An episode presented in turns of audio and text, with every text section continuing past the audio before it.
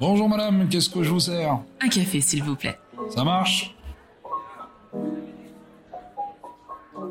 On aurait pu résumer la vie d'Eleanor Roosevelt au simple fait qu'elle ait été la femme du président américain Franklin Delano Roosevelt, mais ce serait évidemment minimiser l'impact social de cette femme hors du commun.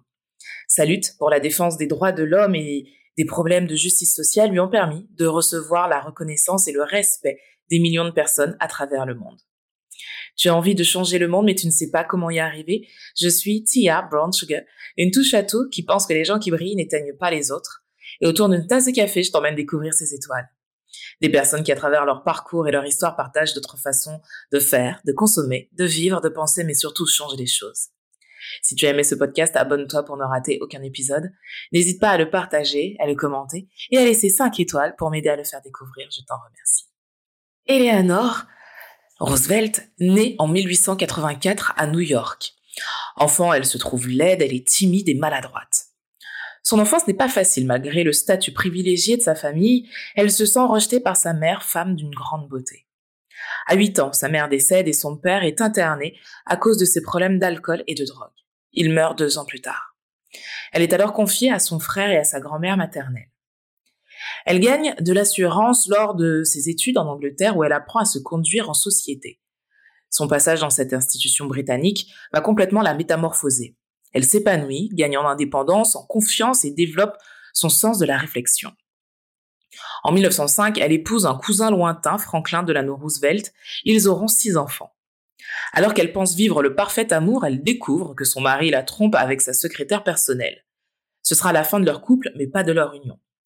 Cette trahison va la libérer de ce que lui demande la société quand on est une femme, et elle va dès lors s'impliquer dans la vie politique, notamment avec le White Label, qui a pour but de réformer les conditions de travail et la vie de la classe populaire de New York. Elle sera néanmoins à ses côtés quand il deviendra président des États-Unis. Elle devient la première première dame à la Maison Blanche en 1933. Ce nom de première dame d'ailleurs lui sera donné par le président Truman pour ses accomplissements humanitaires de toute une vie.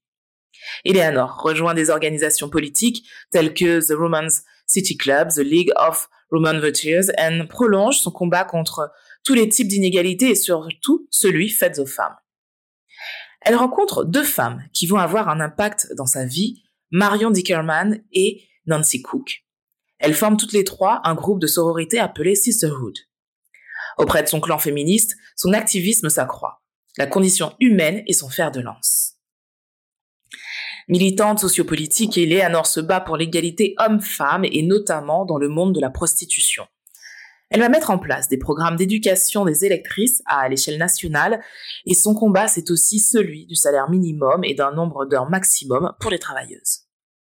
Les engagements d'Eleanor Roosevelt sont nombreux et témoignent de sa volonté de réformer un pays où les femmes n'ont pas leur place.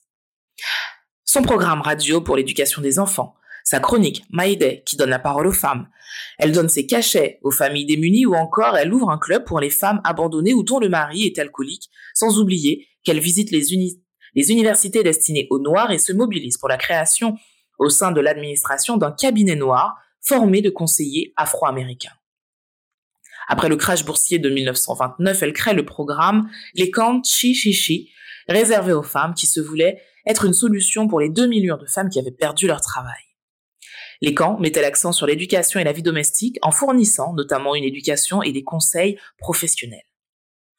Pendant la Seconde Guerre mondiale, elle se rend sur le front pour soutenir les troupes américaines.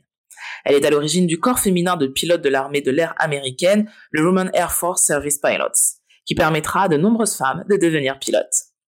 Eleanor Roosevelt a été l'inspiratrice du projet de la Déclaration universelle des droits de l'homme aux côtés du français René Cassin et a participé à toutes les réunions de travail sur ce texte pendant deux ans jusqu'au 10 décembre 1948 date à laquelle la, déclaration a été votée à Paris.